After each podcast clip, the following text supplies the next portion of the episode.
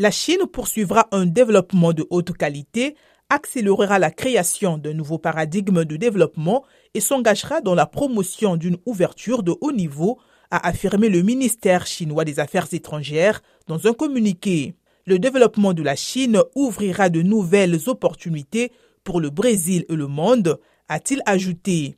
À Shanghai, le président Lula da Silva, de retour à la présidence brésilienne après son prédécesseur Jair Bolsonaro, a fustigé le FMI, l'accusant d'asphyxier les économies de certains pays. C'était à l'occasion de l'intronisation de l'ex-présidente brésilienne Dilma Rousseff à la tête de la Banque des BRICS, un groupe de pays émergents qui réunit le Brésil, la Chine, l'Inde, la Russie et l'Afrique du Sud, et dont le siège est à Shanghai.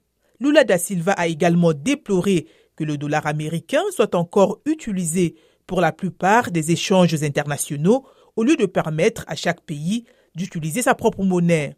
Fin mars, le Brésil et la Chine ont noué un accord qui leur permettrait de se passer du dollar.